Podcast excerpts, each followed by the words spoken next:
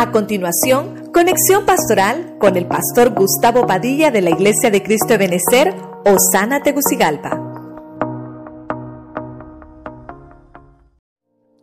Hablamos de recuperar identidad.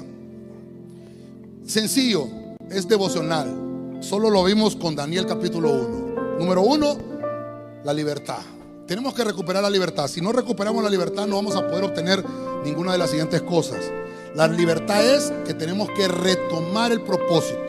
Por alguna razón estamos aquí, por alguna razón Dios quiere que nos purifiquemos, que nos santifiquemos, por alguna razón, porque recuperemos nuestra libertad. Número dos, el enemigo quiere robarte los utensilios santos, porque tú eres un tesoro de parte del cielo.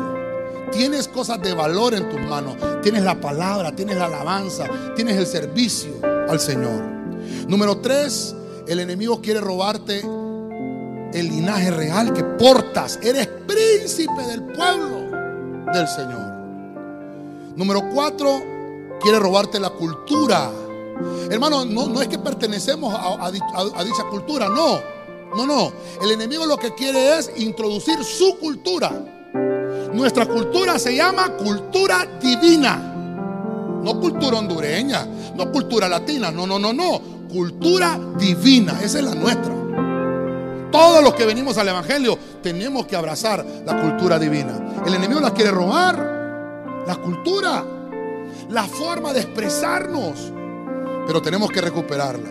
Número 5, la dieta, la manera con la que nos nutrimos. Si no te nutres, te vas a secar. Si no te nutres, hermano, no vas a crecer.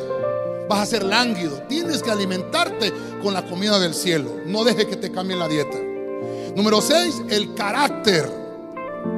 Tú tienes una distinción digna. Cuando Dios te llamó como servidor, te está poniendo una distinción digna. No denigremos el llamado que Dios nos ha hecho, hermanos. Y por último, el servicio. ¿Cómo recuperas tu identidad? Cuando en realidad entiendes que sirves al Rey de Reyes, que tu obra es excelente Así podemos recuperar nuestra identidad. Le da palmas una vez más al Señor.